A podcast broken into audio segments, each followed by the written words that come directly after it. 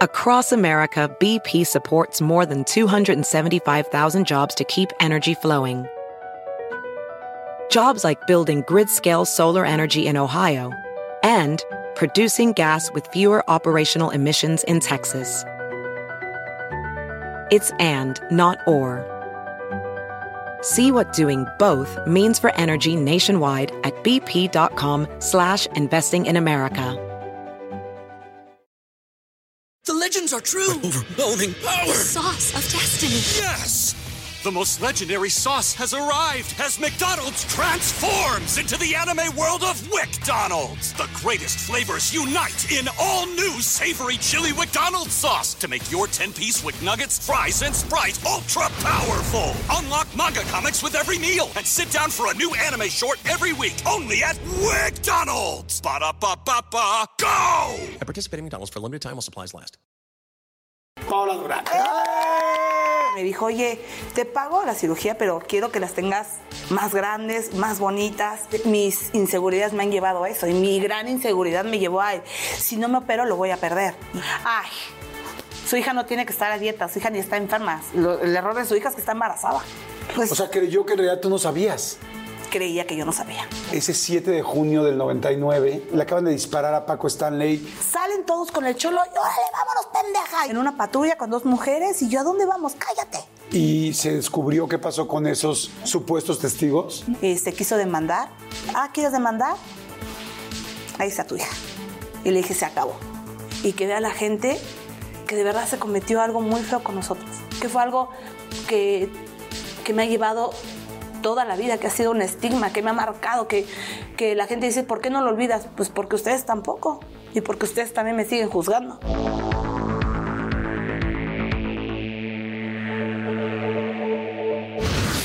Hola, ¿qué tal? Muchas gracias por estar una vez más con nosotros. Va a estar interesantísima la entrevista. Muchas gracias a todas las personas que ven las entrevistas, que le dan like, a los que se suscriben. Muchas gracias. Suscríbanse. Es mucho más fácil así. Bueno, ya saben, activan la, la campanita y de volada les avisa cuando subimos la entrevista completa, que es todos los domingos a las 6 de la tarde. Y si subimos algún material extra, también les avisa. Así es que gracias, gracias, gracias. Este, hoy nos vamos a tomar algo, pero también quiero mandar a saludar, ¿saben a quiénes? A los que me dicen, oye Jordi, porque leo todos los comentarios, ¿eh? En serio, bueno, no sé si todos, pero trato de leer la mayoría. Y me dicen, este, oye, yo no me estoy tomando algo, pero estoy planchando, pero estoy lavando los trastes, pero estoy este, haciendo camas. Pues gracias. Si también estás haciendo parte del quehacer, o estás haciendo home office, o estás en el gimnasio, lo estás escuchando, lo estás viendo mientras haces algo en la casa, gracias, gracias, gracias también por vernos. Les mando muchos saludos y muy buena vibra. Y bueno, la entrevista de hoy es una entrevista va a ser una entrevista interesantísima, porque es una persona que, bueno, pues ustedes la conocen, conocemos a Paola Durante, pero hay muchas cosas que le quiero preguntar. Quiero preguntar eh, cómo empezó el asunto de Decán, cómo empezó el asunto de la cárcel, eh, qué pasó con Paco Stanley, qué pasó cuando los declaran eh, presuntos culpables del asesinato de Paco Stanley. Eh, ¿Alguna vez Paco Stanley le tiró la onda a Paola Durán o no? ¿Qué pasó? Porque también eso a veces mucha gente se pregunta si en la televisión sucede esto o no sucede. ¿Qué ha pasado también con parte de su vida? ¿Qué pasó después de todo esto cuando estás dos años en la cárcel? Creo, y saben qué, a mí me encanta y lo que buscamos mucho, todo este equipo maravilloso que les aplaudo y que les agradezco mucho eh, estas entrevistas, este, buscamos que veamos la película completa. Porque estamos muy acostumbrados a ver una parte de la historia o, lo que vimos en una revista, pero no sabemos realmente qué pasó y el ser humano que hay atrás de cada una de las historias. Es que gracias, gracias, gracias. Y sabes, pues para qué les digo más, eh, conductora, este, actriz, modelo, Paola Durán. Paulita, ¿cómo estás? Feliz. Ya, hasta, bueno. hasta estoy me ponen nerviosa. ¿Pero por qué? Porque amo, amo, amo tus entrevistas. Ay, muchas verdad, gracias. amo tu calidad humana, muchísimo. No, hombre, pues muchas gracias. Yo te agradezco mucho que vengas, tu Ah. tiempo, todo el rollo. Estás muy guapa, muy Muchas linda como siempre. Salud, dijiste. Salud. ¿Tú, vinito tinto? Ah, yo amo el vino tinto. Ah, es que eso te mantiene joven. Ah, sí, ah, claro, por los antioxidantes, ¿no? Por lo menos una copa diaria te mantiene joven. Sí, es cierto. Eso del Botox no es cierto, ¿eh? Es el vino. Bueno, y también el botox. Pero ¿no? también O sea, combínenlo, es, una, es, una gran- es un gran mezclador. Ayuda, ayuda. Vino, vino tinto y botox. Oiga, bueno, pero vamos a pasar padrísimo, vamos a platicar de todo. Como ya les dije, tómense algo con nosotros. Nos vamos a echar varias, luego nos echamos la última y nos vamos. Ok. Vamos a platicar de todo Por supuesto, de no. todo. Órale, cosa que me parece padrísima. No, porque es lo que, le gus- lo que me gusta decir a la gente, vamos a conocer la historia completa. Claro. No nada más lo que vimos o lo que sabemos, porque luego no conocemos a la persona realmente, pues en el fondo, ¿no? Sí, a veces me dicen, ay, Paola, deja de estar hablando ya de todo de tu vida. Le digo, pues es que así soy, así siempre he sido, no tengo ningún filtro. Sí, no eres de filtros. Los filtros solo en las fotos. Exacto, son- son las fotos.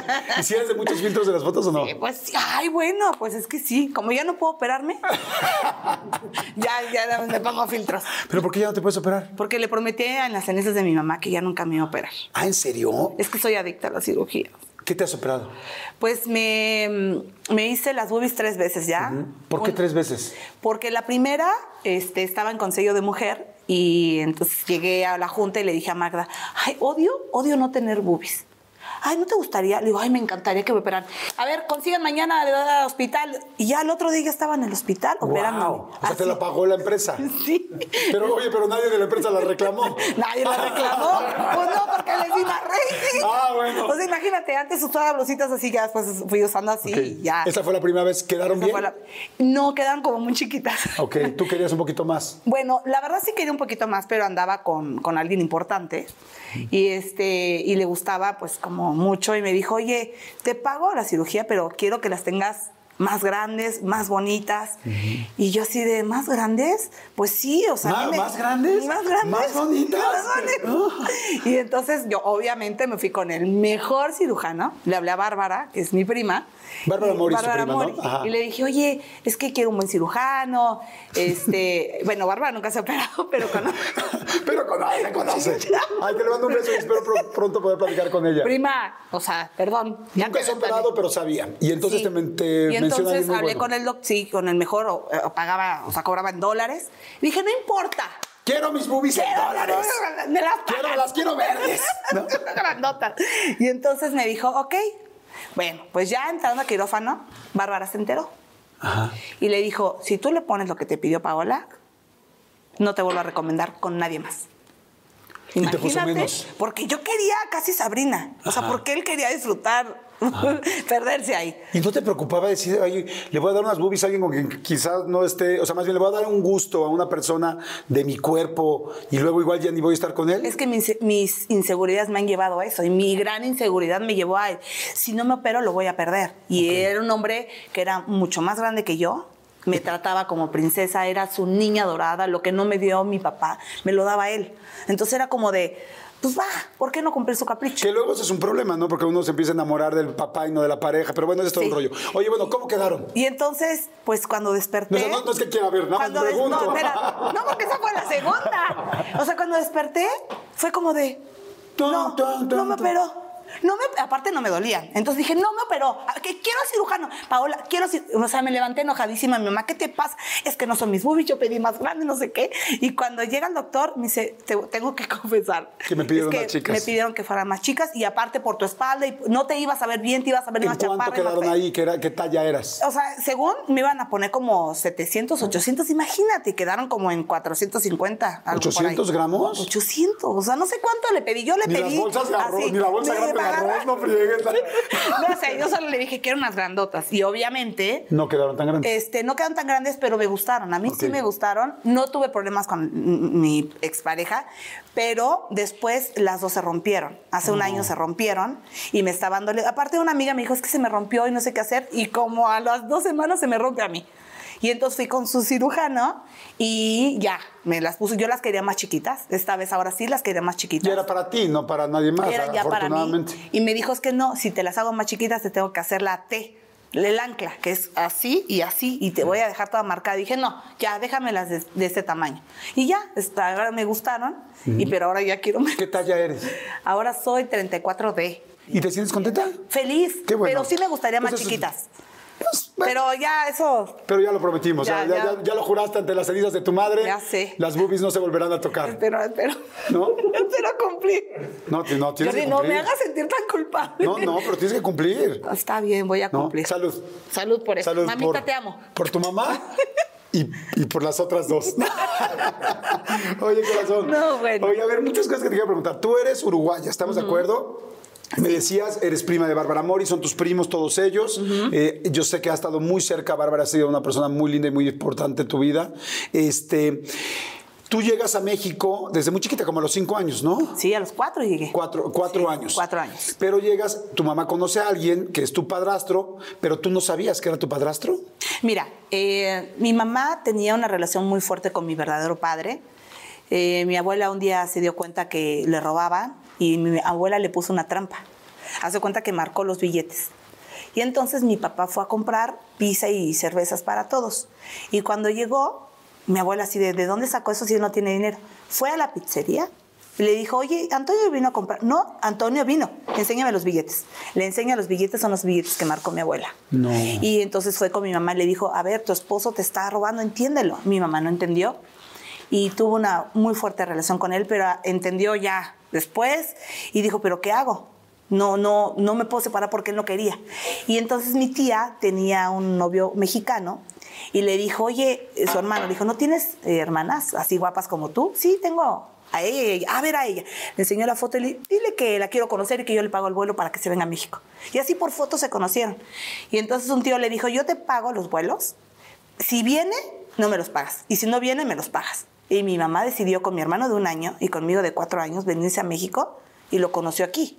Y se enamoraron, se casaron y ya después tuvieron a mi hermana Lucía. Y entonces tú tenías una media hermana que era Lucía. Así es. Que bueno, para mí es mi hermana. Claro, y empezaron a vivir juntos aquí, ya Ajá. pues hicieron una nueva familia. Así es. ¿Tú sabías que este el esposo de tu mamá era tu padrastro? No, no, hasta los 15 años creo que me enteré. Me había puesto una tranquiza porque me pegaba desde muy chiquitita. ¿Cómo? Y yo estaba llore y llore y decía, ¿por qué? ¿Por qué me pega tan duro? ¿Por qué no me quiere? Pero a ver, espérame.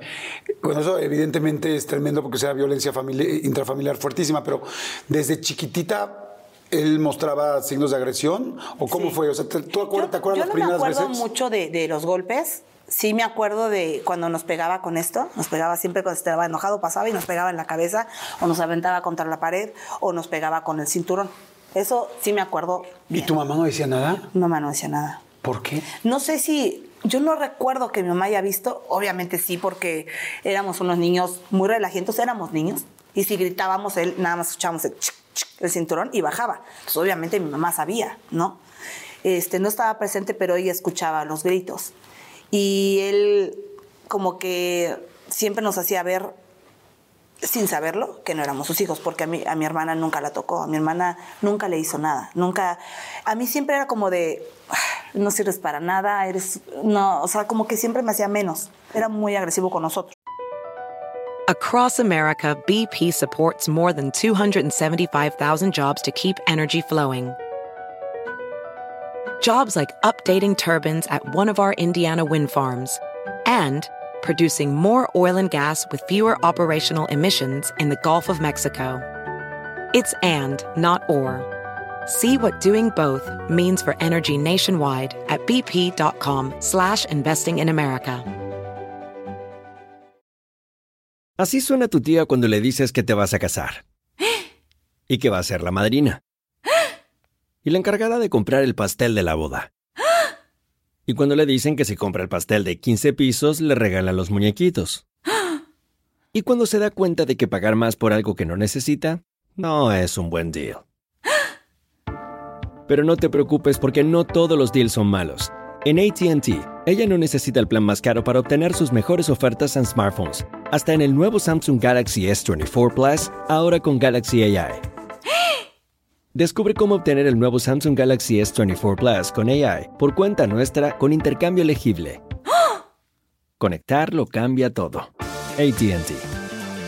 Las ofertas varían según el dispositivo. Están sujetas a cambios. La oferta del S24 Plus de 256 GB disponible por tiempo limitado, sujeto a términos y restricciones. Visita tt.com diagonal ES-US diagonal Samsung para más detalles.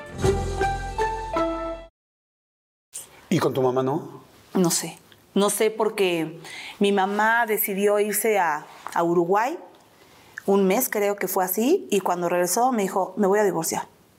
¿Pero por qué? Nunca supe si le pegó. Mi abuela me dijo que sí, que, que le pegaba, pero nunca, nunca vi nada de eso. Y regresó y me dijo, me voy a divorciar. Bueno, yo era la más feliz. A mis hermanos sí les afectó, pero a mí, a mí no. Yo ya sabía que no era mi papá, porque un día que yo estaba llorando, Kenia, la hermana de Bárbara, mi abuela le dice, ya dile la verdad. Y yo, ¿qué verdad? Me dijo, es que no es tu papá.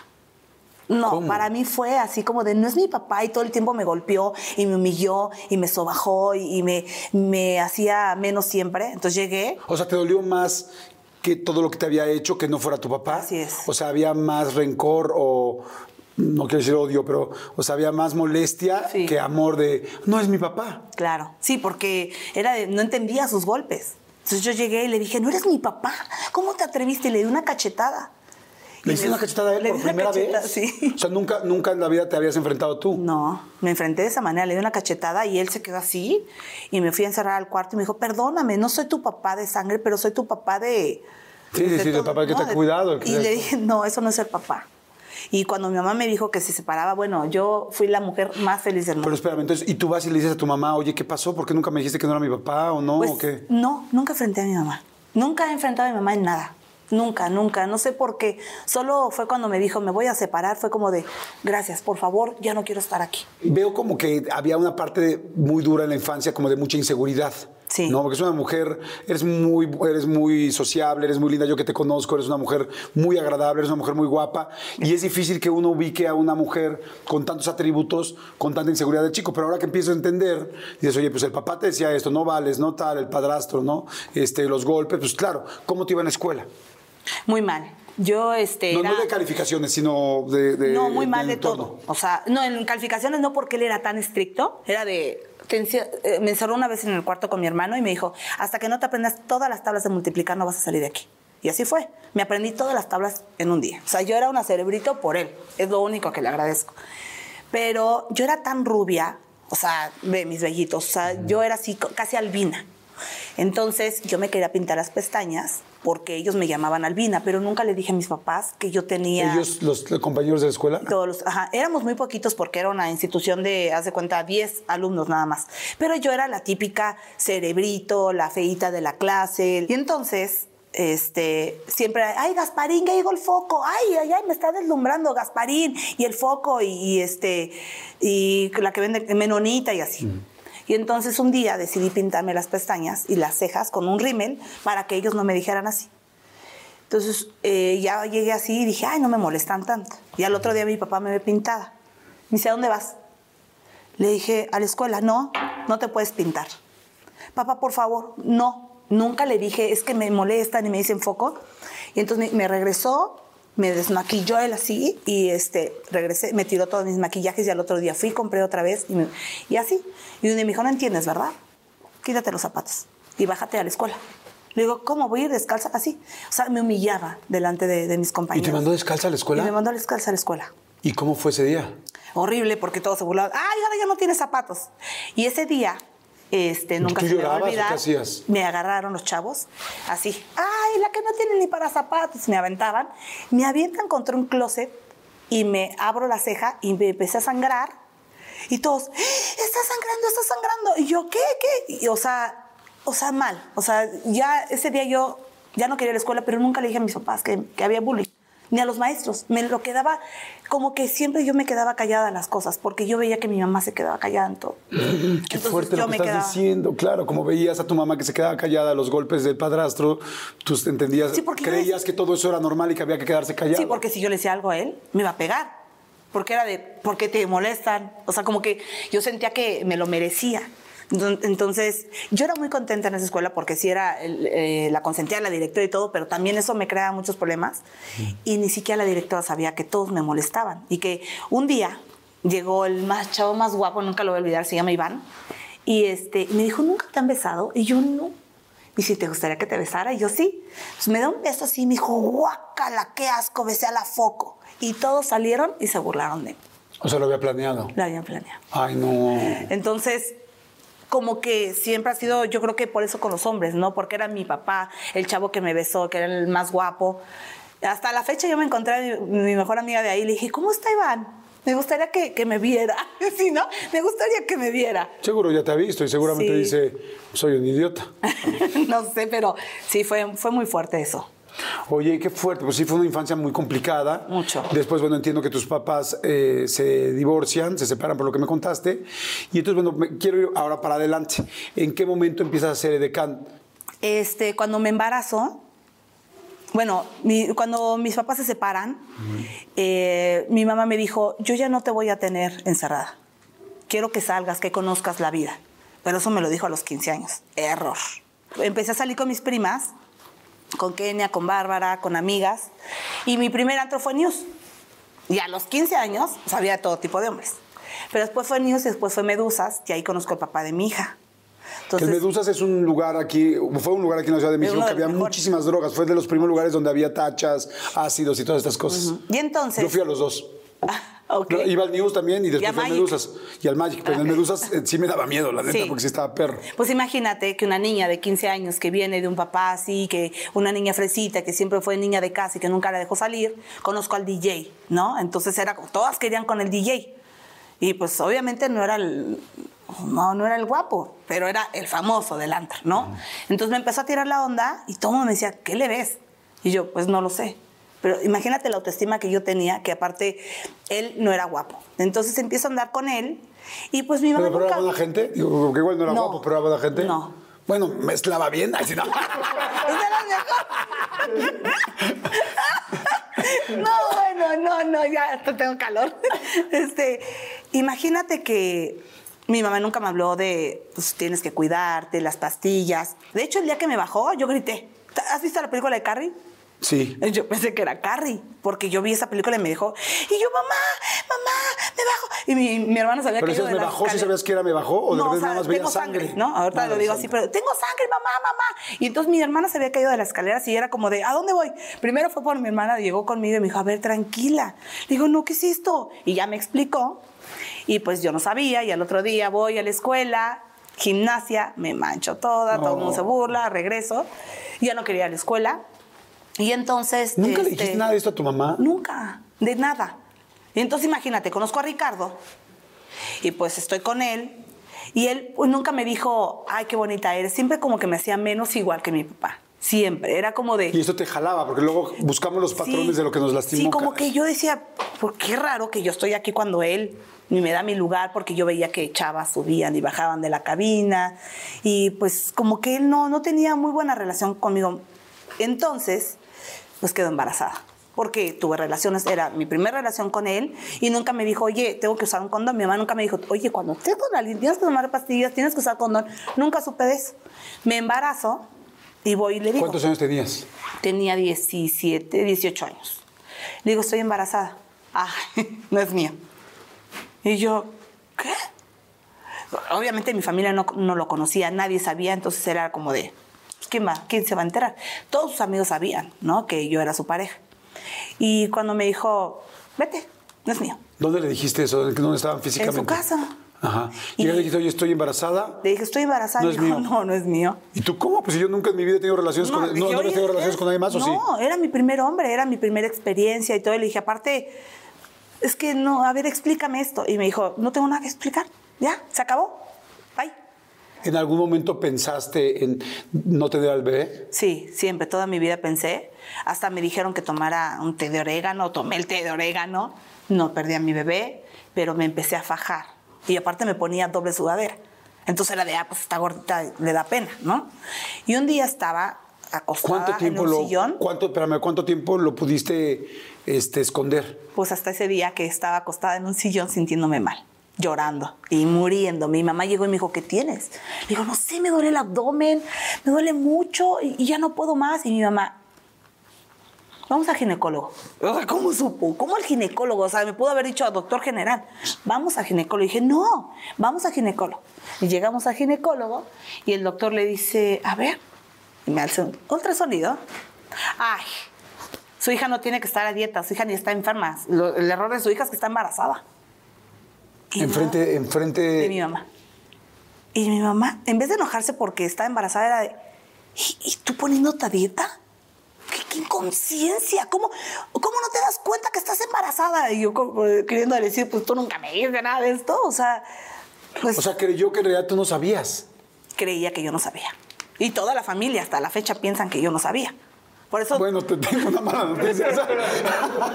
no, ya, ya se los he Ah, dicho, obviamente. Yo, perdón, Obviamente. familia, estoy un poco preocupado por ustedes. ¿Se enteraron que Pablo sí sabía? ¿Cuánto tiempo habrá pasado? O sea, ese día que fuiste, ¿cuánto tenías de Cinco embarazo? meses de embarazo. Cinco meses lo... Ok.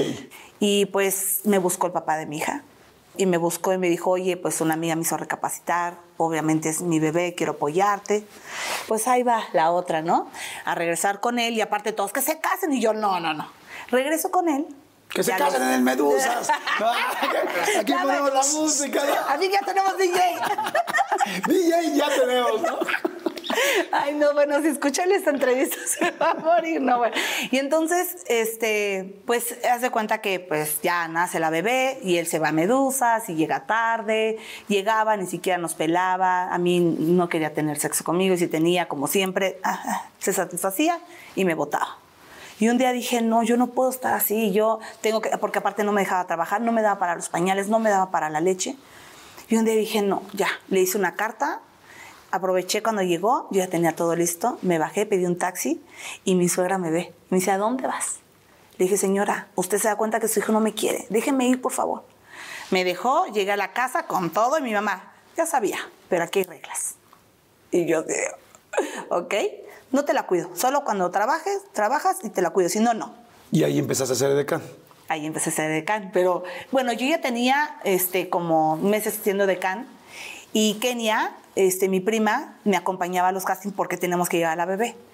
Y pues imagínate, si yo ya era insegura, bueno, ya con el cuerpo que según yo me quedó ahí que estaba toda aguada y la panza así y aparte la leche. Entonces, llegué a un casting y así de, hola, soy Paola. Y la leche así. Y me salí llorando, gritando, y dije, no, no, yo no puedo hacer esto, Kenia, no puedo. ¿Y cómo vas a mantener a tu hija? No, es que qué oso, y mírame gorda y asquerosa. Y me encerré, me dio eh, la, lo de parto. La, el- la- la depresión posparto, depresión posparto, yo no quería, este, aparte me sentía sola y aparte con mi hija y aparte que mi mamá y sin dinero y, o sea, fue, fueron unos años muy complicados, y, eh, pero era de, a ver, mijita, pero tienes que trabajar, ¿quién te va a mantener?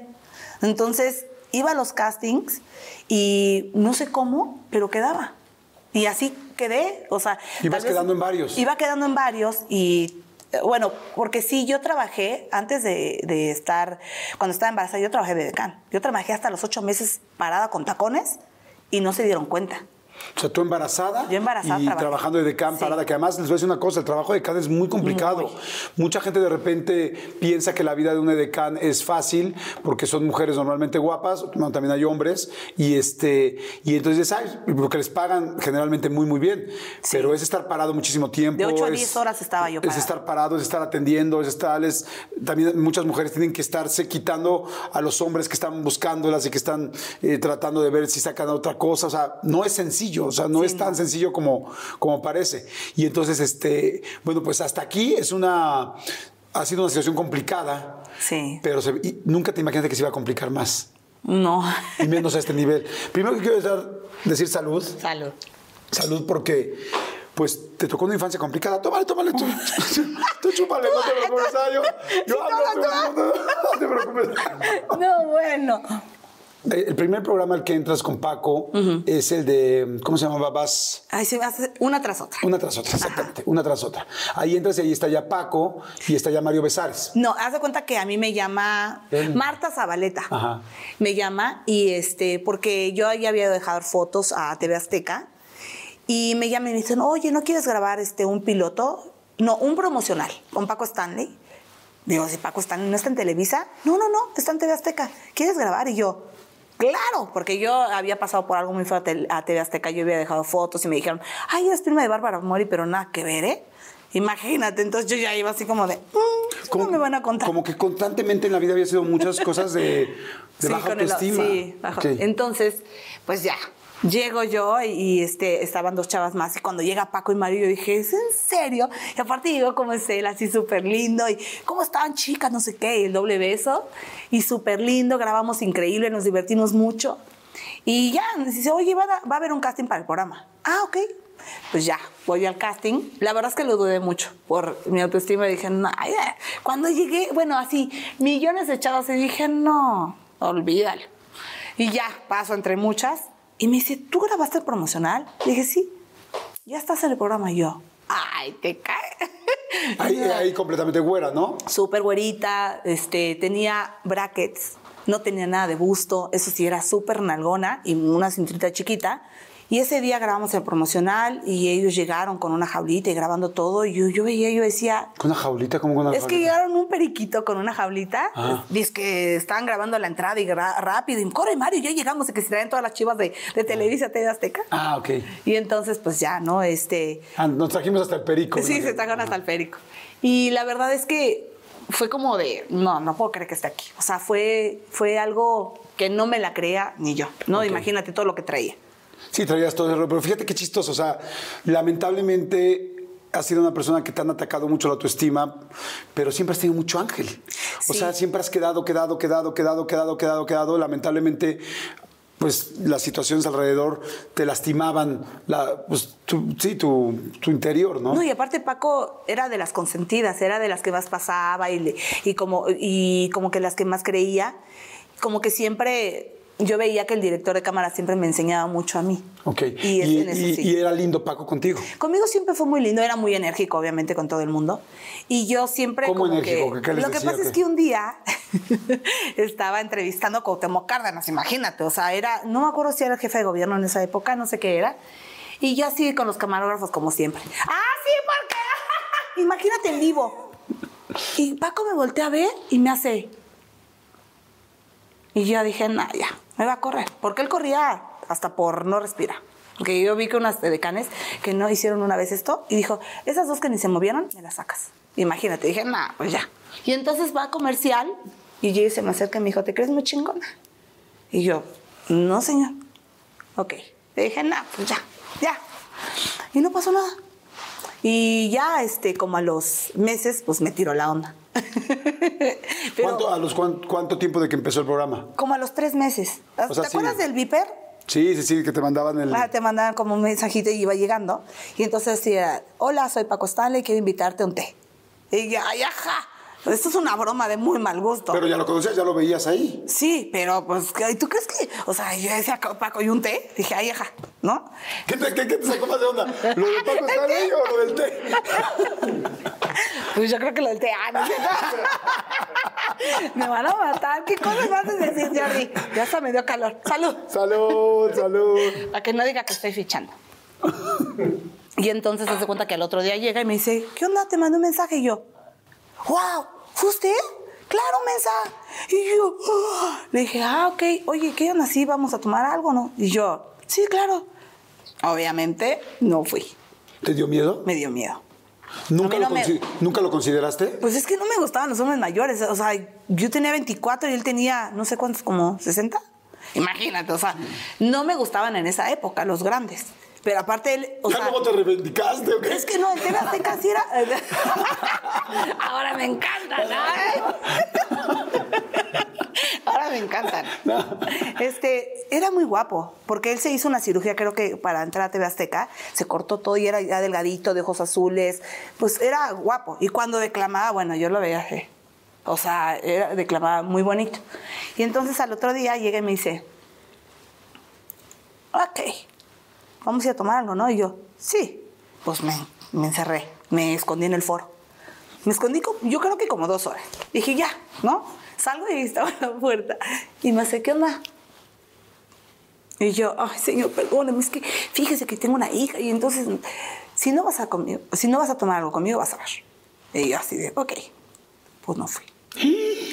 no fui. Y al No, otro digo, día... qué bueno, qué bueno, pero qué gandalla él, como Sí. si no vas a hacer... Y al otro día me tocó a mí dar los mensajitos. Ves que llegabas y el doble vez. Llego, le doy y me hace. Se quitó. Dije, no, ya, me va a correr. Me dejó de hablar. Ya no me habló. Este, hace cuenta que si le hablaba a todas las dedicadas, yo no existía. Yo no existía, yo no existía.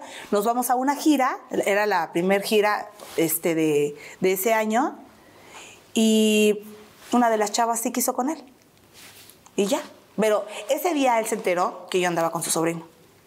Y me dijo, Ah, O sea, tú te querías quedar en la ya me familia. no, pues es que me gustaba mucho Víctor. Me dijo, oye, ya me enteré que andas con mi, con mi sobrino. ¿Pero qué no te das cuenta que lo de hoy somos los rucos? Y de, ay, ajá. o sea, era muy, era muy buena onda, pero y pues que no. lo que de hoy somos los rucos. Y yo así. ¿Y nunca te trató de dar un beso ni nada? Y me, me, me plantó un beso. ¿Ahí? Y ajá. Esa fue la única vez. Fue la- porque yo me asusté, me fui corriendo al- a la recámara, este, porque nos estábamos quedando en un hotel. Y al otro día una de las chavas que se que quedó en mi cuarto me dijo, oye, ya no te va a molestar Paco. Y yo, ¿por? Pues porque yo dije que sí. y yo, ok. Y empecé a salir con ella y ya. Ah, pero no Pero me ella estaba corrió. contenta, o sea, ella realmente sí, Sí, quería salir con ella él. sí quería porque era mamá soltera también, pero ella sí quiso. Y ya nunca más me molestó, ni me dijo nada, ni me corrió, mucho menos. O sea, al contrario, fue como de Paola, es ya súper bien. O sea, era, era hombre. Todos los hombres son así, nada más ven algo. Es- era como Mario, ¿no? Que se asomaba. Aquí fuertes declaraciones. ¿O no, chicos? Ah, Pues no, no. pues todos se rieron, ¿eh? Todos, nadie dijo no.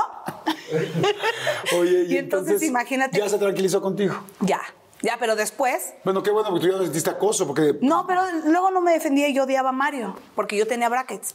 Y entonces así. Y yo era de, ay, ¿por qué? Y se asomaba y me veía los calzones Mario. Y yo, o sea, lo- por eso te dije que, que tenía pompitas, porque Mario hasta, todo el tiempo estaba así. Y yo era de, "Ah". ¿tú odiabas a Mario? no, pero odiaba que me hiciera así. O sea, te burlaba de que tú tenías Se burlaba de brackets. mis brackets y yo con todos los complejos y odiaba tener brackets. Entonces, Paco, ¿lo odias? Y yo, no. Y al otro día, ¿lo odias? Y yo, no. Hasta que un día dije, sí, ya, me cae mal. Y ya no pasó nada. O sea, real- y después me enteré por esta chava que anduvo con él. Me dijo, ¿sabes qué me dijo Paco? Que como tú y yo somos mamás solteras, que siempre nos va a apoyar, que siempre va a estar con nosotras. Ese día, ay, hasta me entró sentimiento. Ese día nos pusimos una marca, me, o sea, porque estaba mi hermana y yo, así de que murió Paco, fue de, fue de funeral, y empezamos a tomar unas que se llamaban balitas, este, y empezamos así, y ella se abrió, y me dijo, pues yo andaba con Paco. Y él me dijo que nunca nos iba a dejar desprotegidas porque eh, somos mamás solteras, para que sepas que él era un buen ser humano. Y yo, bueno, así de, ay, sentí, sentí muy bonito. Y desde ahí ya no la volví a ver. Sí, porque era, o sea, por un lado sí les trató de tirar la onda, pero por otro lado también quería cuidarlas.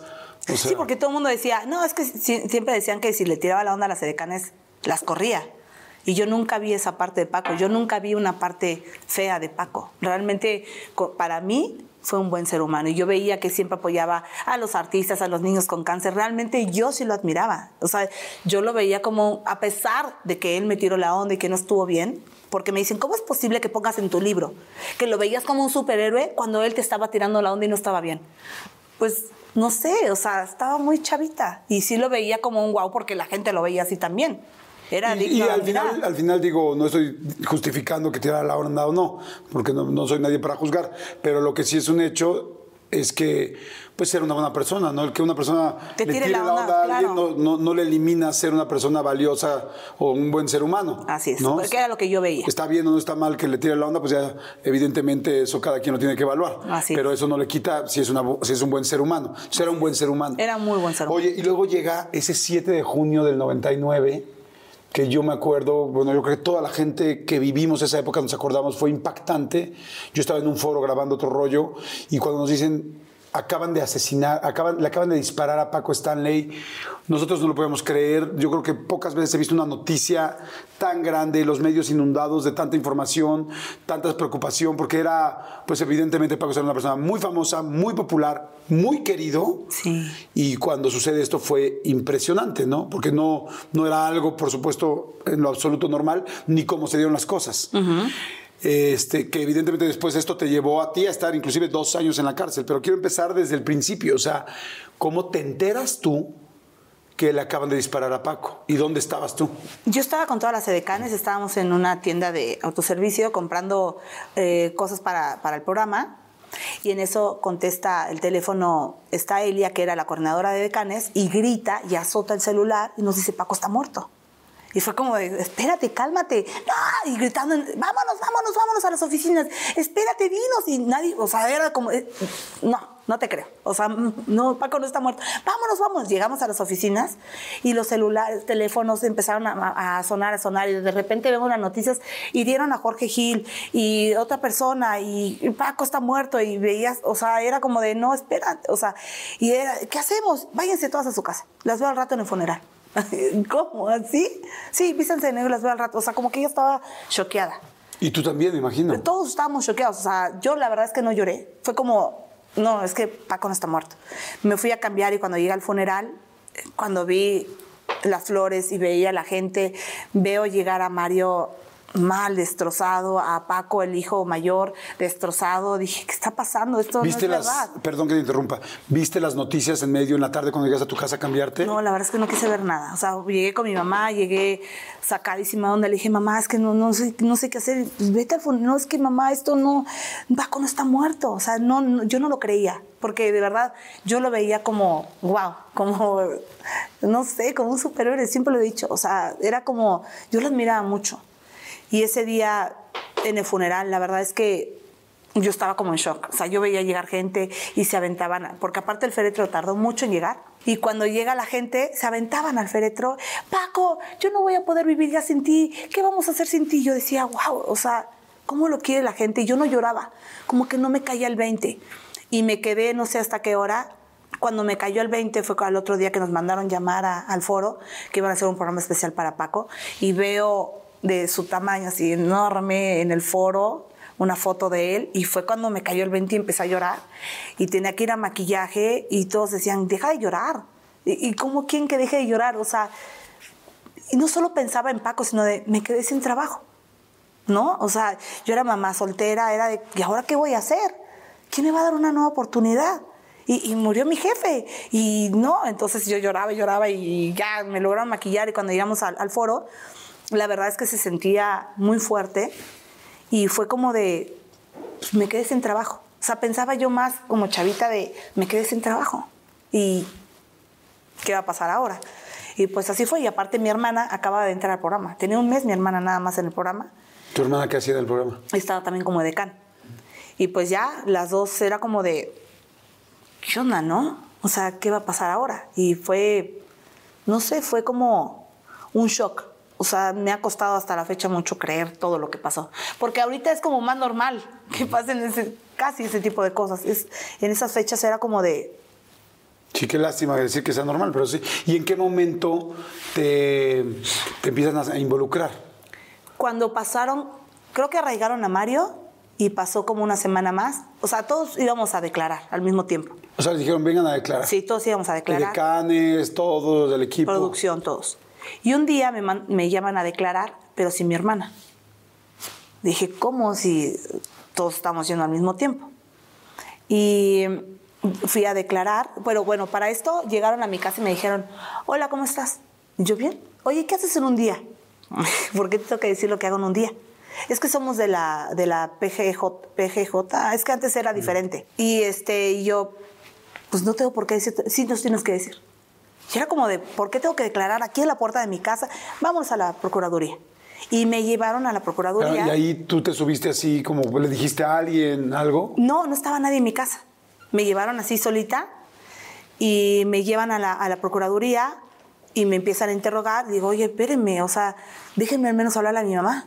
Porque aparte tengo que ir a trabajar. Yo estaba trabajando como decán, con mi mamá tenía tres días de, de, de evento y ya es- iba tarde. Me preocupaba más que iba a llegar tarde a mi trabajo que me estaban este, interrogando. No, es que no puedes avisar. Oye, pero es que mi mamá se va a enojar. Y mi mamá me estaba marque y marque y no me dejaba. Y entonces yo estaba declarando y yo de repente veía que me hacían las preguntas, las mismas preguntas, pero como de diferente forma. Y yo era como de. Y luego me pusieron un foco y decía, oye, pero quiero comer. No, es que espérate. O sea, te tenemos que interrogar. Y así. Y ya después, cuando salgo, le llamo a mi mamá y le dije, perdóname, ¿qué te pasa? ¿Por qué no llegas llegaste a trabajar? Y yo, espérame, me mandaron llamar a interrogarme, pero no llegó mi hermana y yo solita. ¿Cómo que tú solita, Paola? Pues sí, yo solita. Y al otro ¿Qué te día, preguntaban? este, que qué relación tenía con Paco, que si yo había vi- visto algo, que qué relación tenía con Mario, que qué estaba haciendo ahora. Era como de, me cambiaban y yo respondía lo mismo, era como de, ¿qué hacemos, no? Como yo los veía desesperados, como de, tenemos que hacer que caiga. Y al otro día, bajo y empiezo a caminar, O sea, me voy, te fuiste a me tu voy casa. al pecero, ajá. Sí te fuiste a tu me casa. fui a mi casa y al otro día bajo, me voy al pecero y veo que me está persiguiendo una patrulla. Cuando me bajo, me suben a la patrulla. Ven a declarar. Dije, no, es que tengo que ir a trabajar. Oye, es que no sé qué. Y me llevan otra vez a la Procuraduría. Y me dice, este, me dejaron contestar ese día, pero porque me querían llevar a un reclusorio. Y le digo, ¿por qué me quieren llevar a un reclusorio? Es que una persona quiere, quiere hablar contigo, porque él te reconoció. Le digo, ¿me reconoció de qué? Le digo, no, déjenme hablar con mi mamá. O sea, le hablé a mi mamá, le dije, estoy en la Procuraduría, me quieren llevar un. Espérate, vamos por ti. Bueno, ¿y mis espérame, ¿por papás? qué no había un abogado? No había O sea, ningún abogado, porque no sabíamos. O sea, del primer día que te, que, que te entrevistaron o que, bueno, que te hicieron declarar, ¿no pensaste en la noche decir como, oye, vamos a llamar a un, abogado o nada? No, o sea, no teníamos como idea.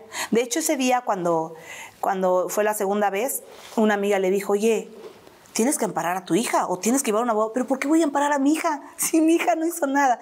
Pero es que, por favor, o sea, si la están interrogando sin un abogado, sin gente y es la única y ya nadie está... en- Algo está pasando. A tu hija la quieren meter una bronca. Y entonces hablé con mi mamá y le dije, ma, es que me van a llevar a un reclusorio. ¿Puede ir mi mamá? Sí, claro que puede ir tu mamá. Cuando llega mi mamá, a mi mamá llegó por una puerta y a mí me sacaron por otra. O sea, mis papás se quedaron ahí, nunca supieron que yo me salí de la Procuraduría. Entonces, en el camino, me dijeron, no puedes contestar al teléfono. Y mis papás hablándome. Y mis papás se quedaron ahí. Llego al reclusorio y me dicen, ahora sí, ya te vas a carear con esta persona. Sí, claro. Y entonces, cuando me iba a carear con esa persona, Carear, o sea, ponerse de frente Ajá, a frente me- y hablarse y decirse las cosas en me vivo. ponen en un cuarto donde había un espejo como amarillo, como raro, y me ponen, hace cuenta, me dicen, a ver, ven. Entonces me hacen caminar y me preguntan cosas. Y me, y me hacían para allá y me preguntaban. Y ya no se va a caer este chavo contigo. Vámonos. Y yo, ¿pero por qué? A ver, no, ahora me enseñan a esta persona. No, ya no. Ese tiempo yo me enteré que cuando a mí me tenían ahí, él estaba atrás de ese espejo. Ese vidrio o espejo, lo que fuera. y, y dijo, ella es. Ella fue. Y entonces pasa otro día, ¿Ella fue qué? Ella fue la, la que estaba metida. así dijo, ella fue. Yo siempre me pude ir a mi casa. Ok. Hasta que un día llego y estaban Jorge y José Luis, que eran los choferes de Paco y de Mario. Y digo, ¿qué hacen aquí? Ay, pues visitando las estrellas. No seas mensa, pues lo mismo que tú. Le digo, yo no sé ni qué hago aquí. Pues viniendo a declarar. Me sientan y yo toda tonta le digo, ay, tengo hambre. ¿Quieres una hamburguesa y una malteada? Y yo, sí. Imagínate. O sea, así de, ay, por ingenuo. Entonces en eso, que estoy sentada, veo llegar al cholo, al famoso cholo, que era el pelón, grandote, pelón, con tatuajes, esposado. Me le quedo viendo porque nunca había visto una persona así. Y entonces lo meten en un cuarto. Y cuando yo estaba declarando, me dicen, ah, mira, ¿sabías que te reconoció? Y yo, ¿quién? ¿No te acuerdas que fuiste a un reclusorio? Te reconoció. Que tú fuiste, que tú pusiste a Paco. Y yo, ¿qué? En eso cuando le dije, ¿qué? Salen todos con el cholo, y, órale, vámonos, pendeja. Y yo, a ver, a ver, a ver, ¿qué? ¿qué? Y así gritándome, me llevan en unas escaleras, me llevan todos y me ponen en una, en una patrulla con dos mujeres. Y yo, ¿a dónde vamos? Cállate. Y entonces me llevan y cuando veo un hotel, digo, ay, pues me van a cargar con Mario, ¿no? Entonces estamos subiendo unas escaleras y dice José Luis, espérame, Y cuando ibas tú en ese camino, ¿qué ibas pensando? pues ¿Tú ibas eso, aterrada, en que, asustada? en que me iban a carear con Mario, en que todo esto era para ver qué, qué estaba pasando. Y Cuando me dijo, oye, pues te reconoció, tal vez voy a ver hace cosas. O sea, me pasaban mil cosas en la cabeza, mucho menos lo que iba a pasar.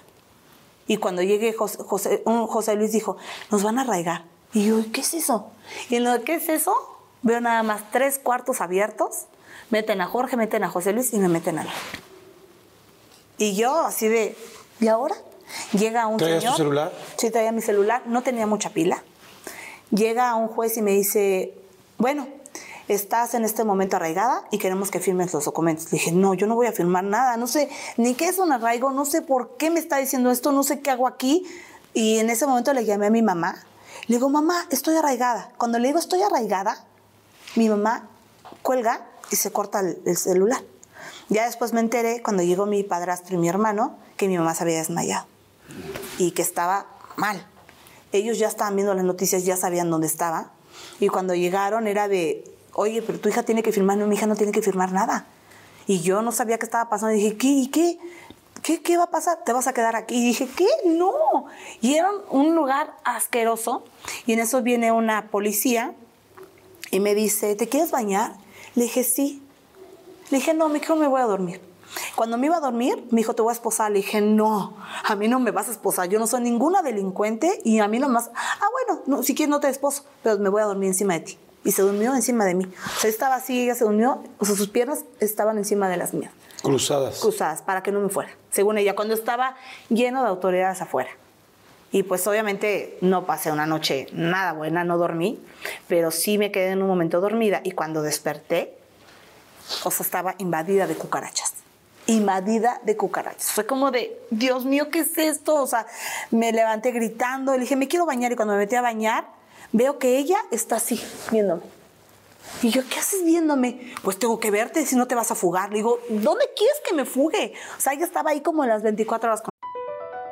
BP added more than $70 billion to the U.S. economy in 2022 by making investments from coast to coast.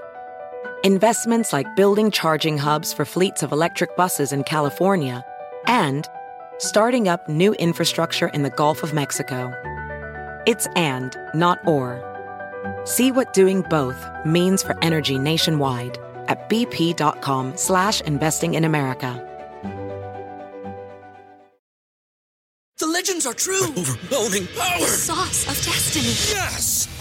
The most legendary sauce has arrived as McDonald's transforms into the anime world of WickDonald's. The greatest flavors unite in all new savory chili McDonald's sauce to make your 10-piece Wick Nuggets, fries, and Sprite ultra-powerful. Unlock manga comics with every meal and sit down for a new anime short every week only at WickDonald's. Ba-da-ba-ba-ba, go! At participating McDonald's for a limited time while supplies last. Mío. Digo, una de las muchas hipótesis que se manejaron es que había problemas de drogas y que Paco manejaba drogas y que posiblemente era un ajuste de cuentas y por eso lo estaban, lo, lo habían asesinado. ¿Tú alguna vez lo viste utilizando drogas o algo? ¿Sabías de ese mundo? Nunca, nunca salí con ellos, nunca conviví con ellos, ni siquiera sabía que se drogaban, nunca supe nada, nada de ellos, ninguna relación de ellos. Por eso ese día que se iban a Mario fue como de, pues sigo yo. Y pues me acerqué a la ventana para decirle a Dios, ¿qué va a pasar? Y todo el mundo pensó que me iba a suicidar porque me fui así mal. Y todo el mundo, Paola, y yo, espérenme. O sea, ¿qué va a pasar? Aparte no estaba mi mamá, no estaba nadie. Y cuando llegó mi mamá me dijo, Paola, tranquila. Y digo, no, mamá, me van a llevar a la... Tú ya estás amparada. Le digo, no. Y, y, y también decían que él estaba amparado. ¿Qué va a pasar? Paola, tranquila.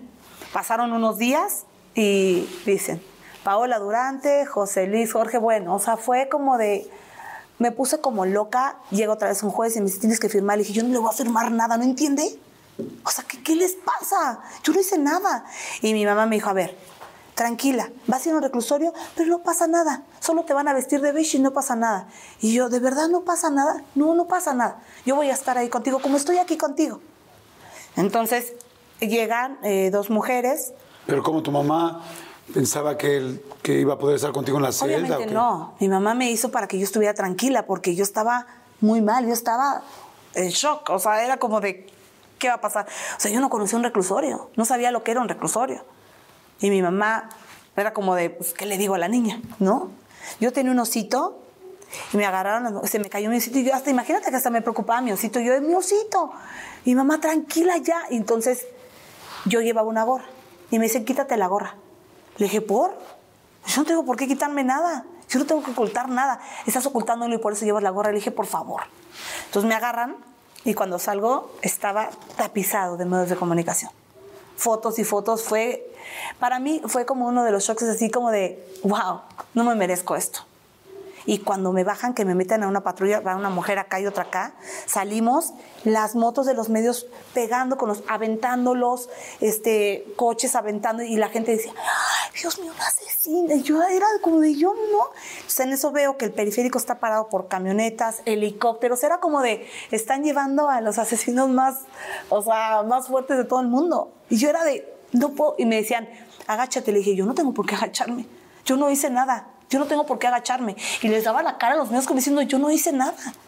Y cuando llegué fue ahí. Ahí fue cuando dije, Dios, no lo puedo creer.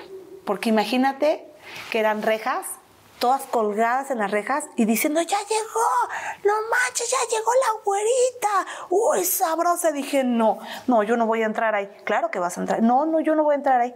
Pero primero ven, me llevan a una oficina y me ponen el uniforme beige, pero una camisa como cinco tallas más grande, sin botones, sin nada yo abajo. El pantalón me queda grande, yo agarrándome así.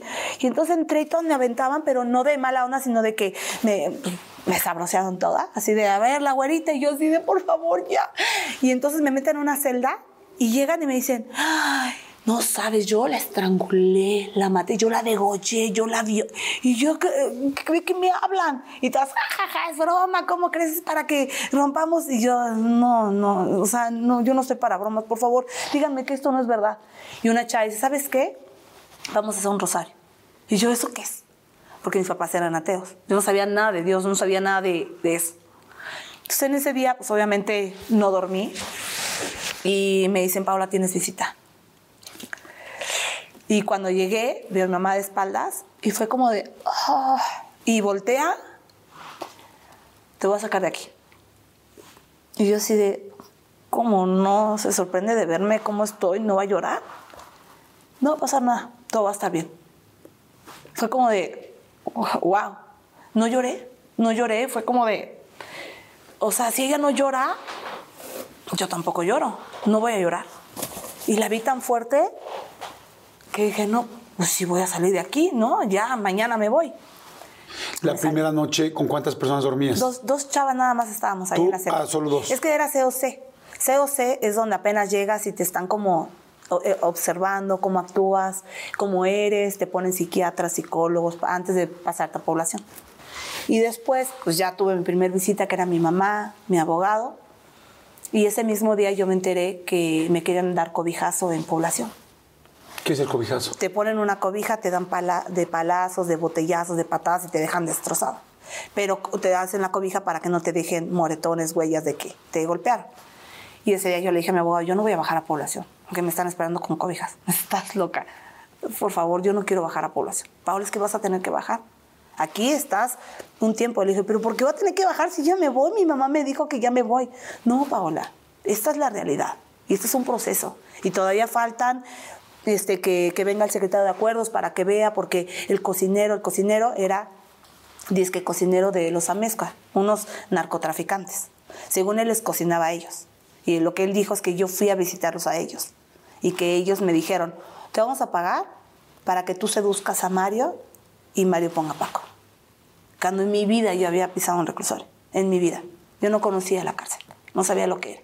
Pero, o sea, lo que decía entonces el cocinero era, ella está inmiscuida y ella lo puso ahí. Así es. Bueno, que yo seduje a Mario para que Mario pusiera a Paco. Pero no había nada. Y entonces, en esos días, llegó el secretario de acuerdos. Dijo, a ver, ven.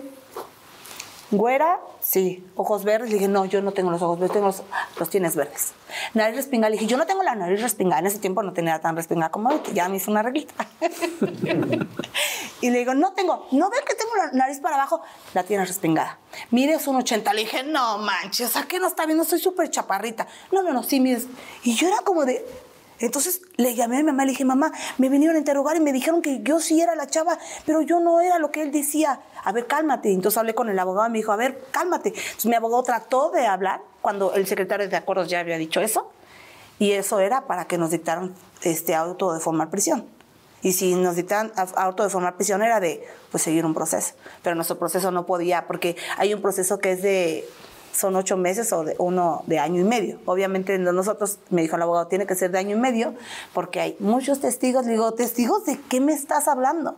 Porque salieron testigos por todos lados que ni siquiera eran testigos, o sea, todo era arreglado desde un principio. Desde ahí, mis papás se dieron cuenta como de, esto está arreglado.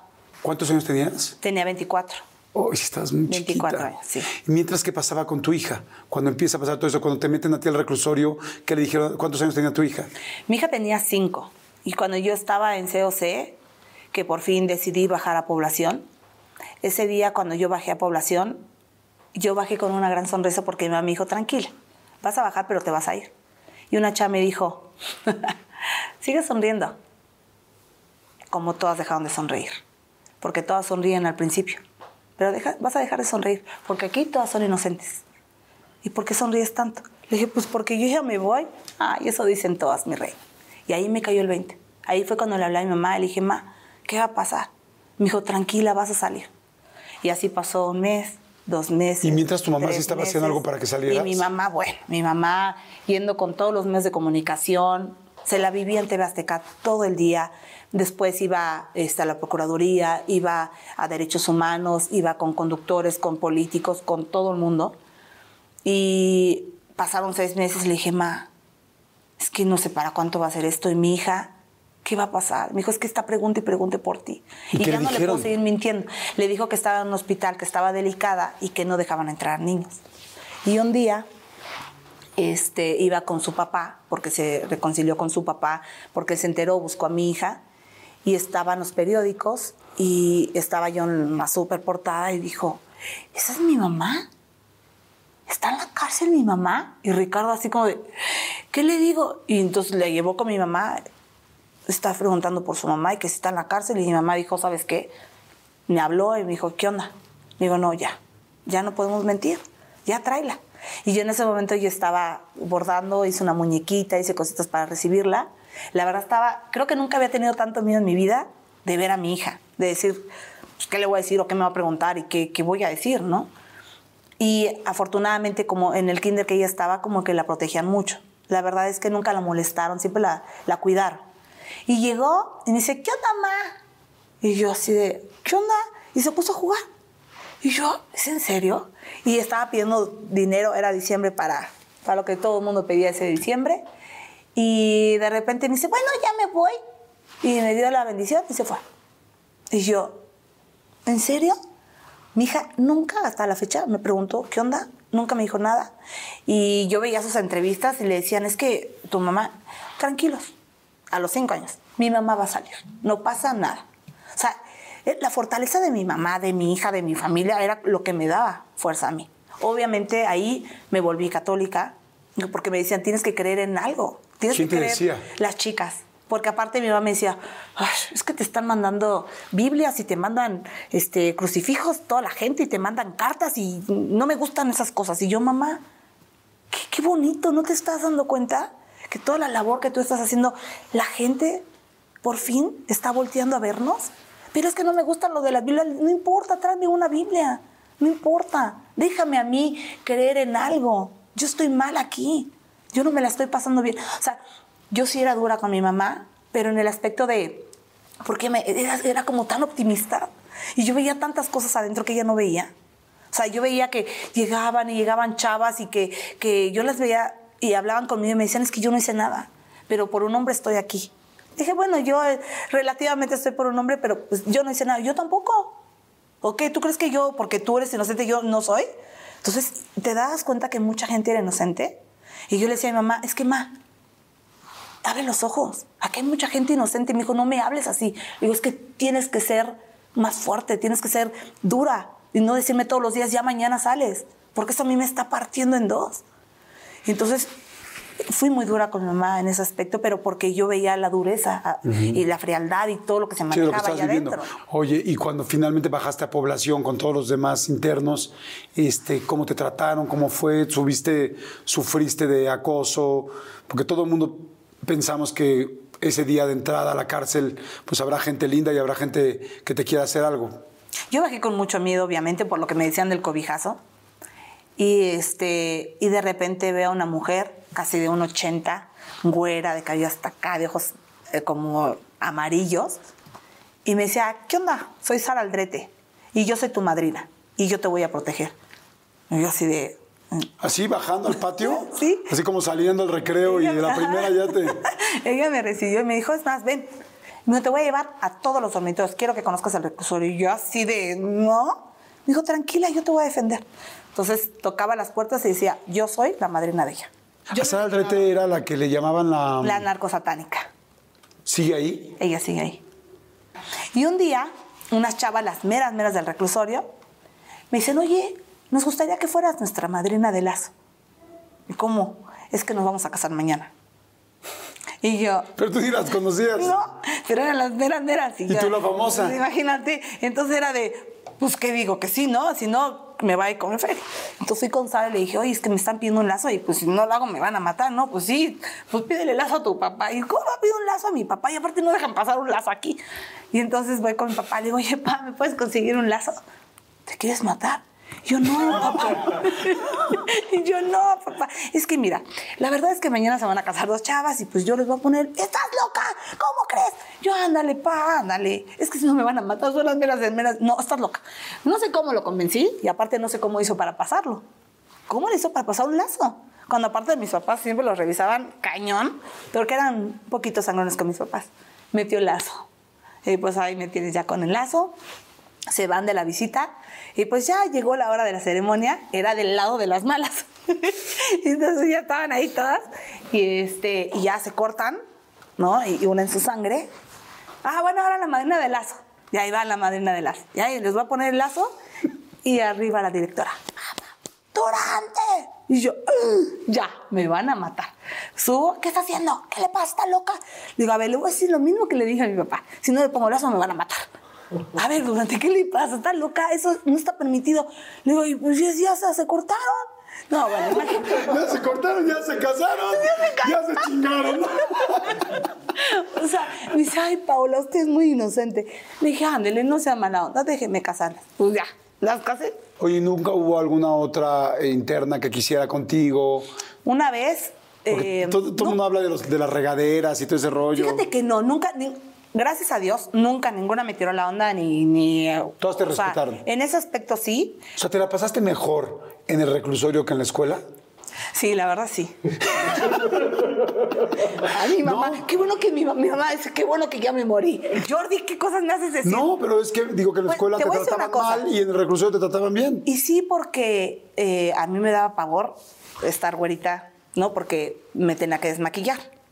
Y entonces este, Meche me decía, desmaquíllate. Y yo, no, es que soy muy fea desmaquillada. ¿Por qué? Porque soy muy güerita. Ay, Paula, por favor, cuídate esa piel. Bueno, cada vez que me iban a decir, estoy desmaquillada por tu culpa, me van a ver así. Paola, acéptate como, imagínate que ella me hizo aceptarme como era, yo ya no me ponía rímel.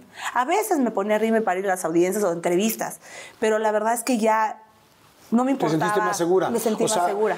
A diferencia de lo que pasaba en la escuela, que te hacían bullying Sí. de foco y tal, y Gasparín, aquí más bien era acéptate como eres, tal, vamos a rezar el rosario. O sea, es que está interesante, o sea, está interesante ver.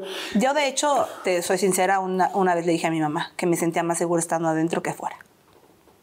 Y mi mamá se enojó mucho conmigo, mucho, mucho, mucho. Me dijo, no puedo creer que no valores todo lo que hice.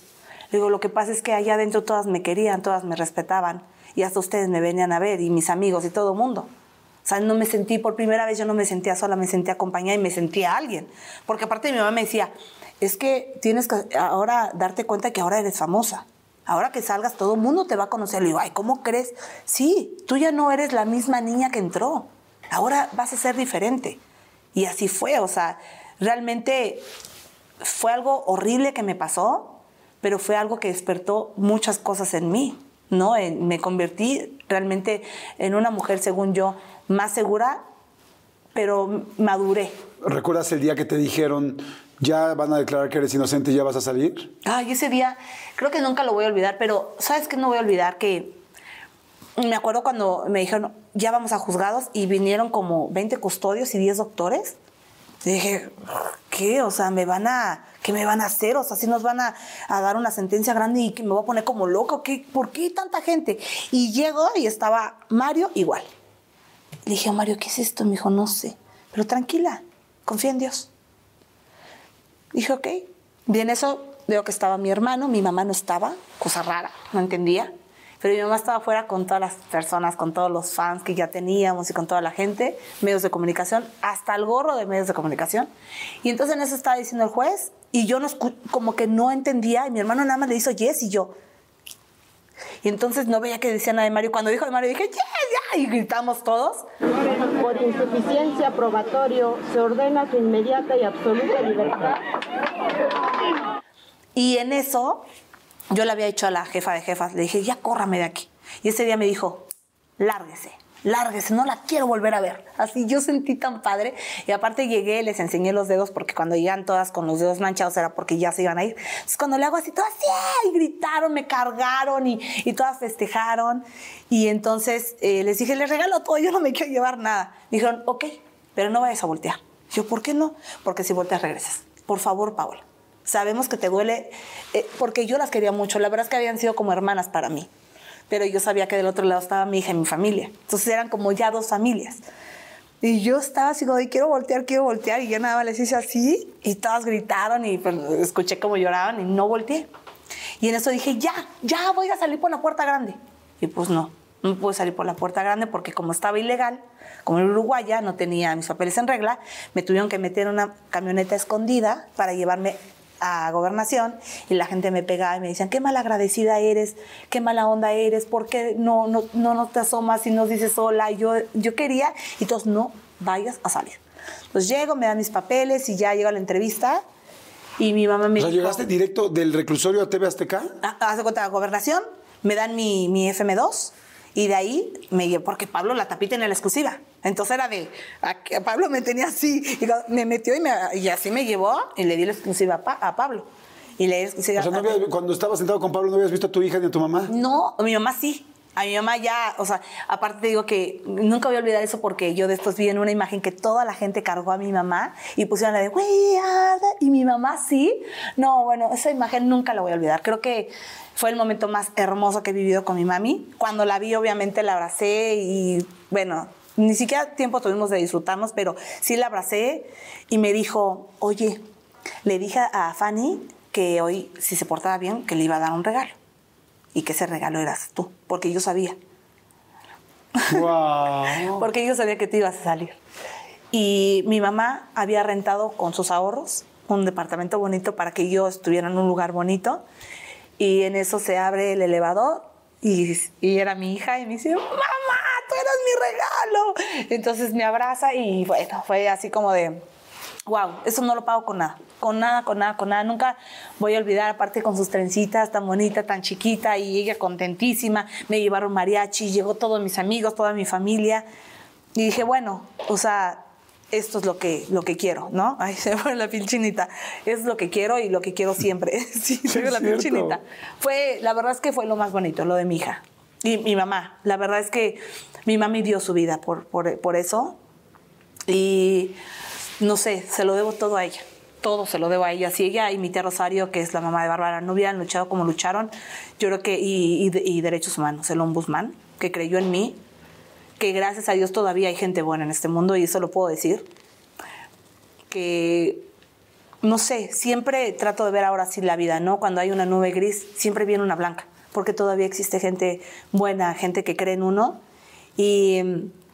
Y quiero decirte que sí salí muy enojada, salí a pelearme con el mundo, estaba enojada con todo el mundo. Y se descubrió qué pasó con esos, este, con esas personas que estaban hablando de ti, que, o sea, con estas personas que decían sí fue, sí fue ella, con esos No. supuestos testigos. No, la verdad es que no, nunca supe nada de, de esa gente. O sea, nunca no supiste si hicieron los nada. compraron, si no los compraron, si les dieron dinero, si les pidieron por un favor que hicieran esto. Cuando yo salí, la verdad es que no quise investigar nada. O sea, de hecho, mi mamá este, quiso demandar y le dije, ¿para qué? ¿Para qué quieres demandar? Mi vida, ya, déjalo ahí. Ya quiero empezar una vida nueva. Me dijo, no, no me puedo quedar con esto. Luché mucho por sacarte y ahora voy a luchar por descubrir qué pasó, por qué te metieron y que se haga justicia contigo. Porque esto, o sea, ya perdimos dos años que le hice en el hotel más caro del mundo porque es carísimo. Y pues dije, va, está bien, vamos a, con eso. Y demandé y regresaban los papeles que por una falta de ortografía, que por eso, que por el otro, y después me iba a subir a un avión y me dice mamá, no te subas al avión. Intentaron secuestrar a tu hija. Y yo, ¿qué? O sea, Ya cuando de- saliste. Ya cuando salí. O sea, era de, ah, ¿quieres demandar? Ahí está tu hija. Y le dije, se acabó. Se acabó tu lucha, se acabó tu pelea. Yo no fui, yo lo sé, pero no podemos hacer nada. ¿Qué quieres hacer? Ve en el país que estamos. ¿Quieres que maten a tu nieta o que luego sigas tú o que luego siga yo? ¿De qué valió toda tu lucha? Ya deja eso atrás. Y con el coraje del abogado y de mi mamá tuvieron que dejar todo eso atrás. Y bueno, todo eso viene en tu libro, en No es color de rosa. Ahora va a haber una serie que van a hacer de todo este caso, asesorada por Mario, por ti, contando todo. Y me dices que hay muchísima información que la gente se va a sorprender mucho para que la puedan. O sea, de cosas que ni ustedes sabían, ¿no? Que ni tú misma sabías que estaba pasando. Sí, de hecho, cuando hice el libro, muchas cosas yo no las sabía. Yo tuve que hablar con el ombudsman, porque cuando hice mi libro me dijo, esto no es tu versión. Le digo, ¿cómo que no? Pues es que tú no sabes qué pasó. Le digo, pues no, yo estaba adentro. Entonces, ahora que hablé con la casa productora, me dijeron, a ver, Paola, es que pasa esto y sale esto. Y le digo, no, eso no es verdad. No, claro que es verdad. Y tenemos testigos, tenemos muchas cosas. Y Paola entiende que esto tiene que salir a la luz. Todo tiene que salir a la luz. La gente tiene que saber que tú no hiciste nada y que Mario no hizo nada y que se cometió una atrocidad con ustedes y, y- y yo quiero que vean lo que hizo mi mamá y lo que hicieron los medios de comunicación y derechos humanos y que realmente fue algo que, que acabó con nuestras vidas, porque sí eh, me, ha, me ha vuelto, si yo antes era como así, eh, a veces es como me dan algo y como, ay, te cae. O sea, ni lo de la serie me, lo- la creo. O sea, es como de, hasta que lo vea, es ya. O sea, siempre, siempre he sentido que no me merezco las cosas por todo lo que me ha pasado. Eso es como duro, ¿no? Yo me iba a casar el año pasado, no me casé y eso me volvió más, todavía más insegura. O sea, han pasado tantas cosas que de verdad mi sueño es ver eso reflejado en la pantalla y que vea la gente que de verdad se cometió algo muy feo con nosotros, que fue algo que, que me ha llevado toda la vida, que ha sido un estigma, que me ha marcado, que, que la gente dice, ¿por qué no lo olvidas? Pues porque ustedes tampoco y porque ustedes también me siguen juzgando. Pero cuando vean la serie se van a dar cuenta de todas las cosas que pasaron y van a amar más a mi mamá y a mi tía como yo las amo y como estoy agradecida con ellas. Corazón, yo creo que yo te agradezco mucho una vez más que me, que me platiques y que nos compartas todo esto. Yo ya había tenido oportunidad de haber platicado, de platicar contigo una vez y cuando conocí toda esta historia y te escuché y, y te conocí un poco más, por eso tenía tantas ganas de que la gente también conociera la historia. Yo veo a una mujer ahora pues que fue muy lastimada de chica, como muchos tuvimos y fuimos lastimados, ¿no? No es la única persona que quizá vivió agresiones o un abandono muy fuerte. Hay mucha gente que estamos muy apegados a las cosas, a las personas, a las relaciones, porque, pues porque nos sentimos abandonados de chicos. Y cuando nos abandonaron, pues no quieres volver a repetir esa sensación y entonces te enganchas de gente, de situaciones. Pero yo creo que ha llegado un gran momento para que lo disfrutes. Paola, porque, porque ya viste, has salido de todas. Has salido de las más fuertes, has salido de darte cuenta que tu papá no es tu papá, de darte cuenta que tu papá era agresivo y que pues, te hacía diferencias, que te lastimaba, tal. Eh, has tenido que salir adelante de, bueno, pues no tengo trabajo. Yo creo que con una autoestima muy baja, lamentablemente. Yo creo que al ser una niña tan llamativa, una niña físicamente muy atractiva. Eso les pasa lamentablemente hasta, hasta las personas atractivas, porque todo el mundo piensa que una persona atractiva no va a tener una complicación y al contrario, empieza a tener esa complicación de que mucha gente la empieza a rechazar, a veces porque no les gusta, a veces por, este, por envidia, por enojo, por tal. Entonces te rechazan, lamentablemente tú tuviste un combo muy complicado, ¿no? Te rechazaban en la escuela porque eras una niña linda o atractiva, te rechazaban en tu por el problema de un padrastro que pues por lo que entiendo no se podía controlar, que seguramente no lo hacía a propósito, pero pues lo hacía y, este, y entonces te sentiste no merecedora de nada. Y después de todo esto, lamentablemente en medio con tu inocencia, eh, más, más chica tú, pues quizá no buscaste al abogado en el momento, no tal, o quizá aunque hubieras tenido al mejor abogado, de cualquier manera te habían puesto el dedo Claro. y ibas a estar ahí, como con Mario, ¿no? Porque me imagino que Mario también tenía, quizá tenía un buen abogado y de cualquier manera cuando a veces hay tantos intereses, dicen, pues pongan a estas dos personas y se fregaron y pase lo que pase. Pero ya no eres esa niña chiquita, ya eres una mujer que ha sabido salir adelante, a mí también, y que ha salido de todas con su mamá, que hoy, efectivamente, lamentablemente tu mami ya no está aquí. Supe que, que cuando tu mamá falleció, ella te pidió después de cáncer, después de muchos, que te dijo, ya no quiero más, por favor, ya. Y que el último día tú te dormiste con ella para ponerle su morfina y la agarraste de la mano y dijiste, quiero despedirla en este momento. Y, y yo creo que tu mamá te dio lo mejor que podía darte, que es, si se puede salir adelante, sí vas a salir. Y a veces es el reclusorio y a veces es adelante en la, en la vida. Creo yo que tú ya has pagado muchas cosas que tú no escogiste. Sin embargo, sin embargo, así es la vida. No, no escogemos lo que, lo que nos va a tocar. Pero eres una mujer muy joven, muy, muy joven. Tienes una hija ya grande y tienes toda una vida que vivir. A mí también me dio, la última vez que te vi, te vi muy emocionada, muy ilusionada porque te ibas a casar y te habían dado el anillo. Y no funcionó, pues no funcionó. Ya meterse más o menos tal, si sale o no sale, o sabe por qué. Pues creo que tiene mucha lógica que la gente que hemos sido lastimados, de repente tenemos también cosas, patrones que buscamos, cosas que no generamos. Niños, nuestros niños están muy lastimados. Y es momento de que te goces a ti misma y que le digas a tu niña, no te preocupes. Hay alguien aquí que está contigo y es la Paola Durante adulta que siempre ha salido adelante y que va a sacar adelante y te va a sacar adelante ahorita. Ay, te amo. Muchas gracias. Neces- Necesitaba escuchar eso. Pues estoy seguro que te va a ir muy bien. Y tienes un proyecto nuevo, te vas a ir a vivir a otro lado cuando acabe la serie. Estoy seguro que te va a ir muy bien. Y, y también estoy seguro que una mujer que ha vivido lo que tú y que tiene más allá que la imagen o la decano, los ojos lindos, que tiene un corazón como el tuyo, se merece con alguien con un corazón igual. Y vas a encontrar a alguien de otro patrón distinto a los que siempre has buscado, porque no necesitas ni un papá, ni necesitas, necesitas una pareja, alguien que te cuide, pero no, pero no un papá. Alguien, porque tú ya no necesitas papás. Tú aún sin papás has salido adelante. Necesito un papacito. Estás en papacito, exactamente. Me da mucho gusto conocerte más, te quiero mucho, te agradezco haberte abierto así, porque no es nada fácil. Y gracias a ustedes, gracias por siempre estar ahí, gracias por compartir las entrevistas. Por favor, pongan sus comentarios, por favor, suscríbanse. Eh, es mucho más fácil si se suscriben porque podemos mandarles todo. Y gracias, no sé si quieras agregar algo. Ay, me dejaste, wow.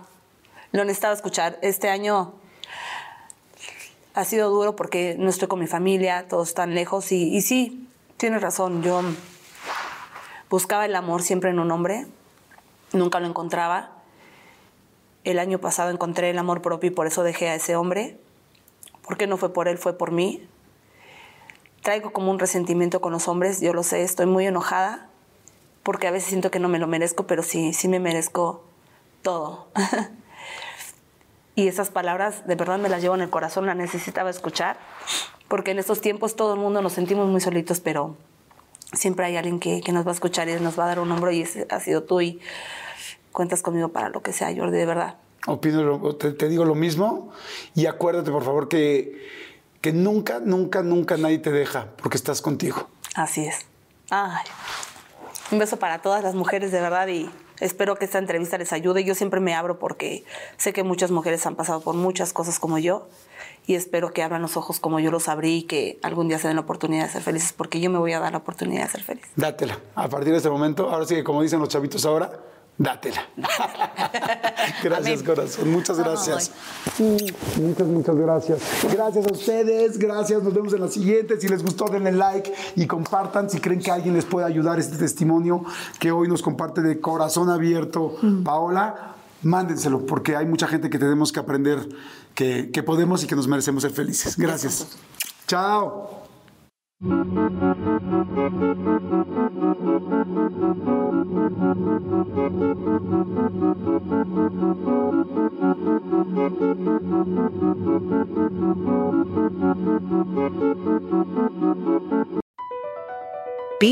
added more than $70 billion to the U.S. economy in 2022.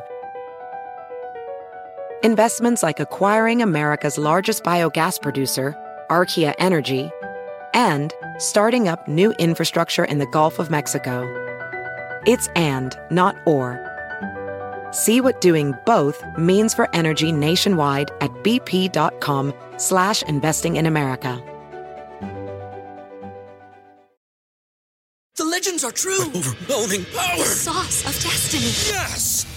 The most legendary sauce has arrived as McDonald's transforms into the anime world of WickDonald's. The greatest flavors unite in all new savory chili McDonald's sauce to make your 10-piece Wick Nuggets, fries, and Sprite ultra powerful. Unlock manga comics with every meal and sit down for a new anime short every week only at WickDonald's. Ba-da-ba-ba-ba, go! At participating McDonald's for a limited time while supplies last.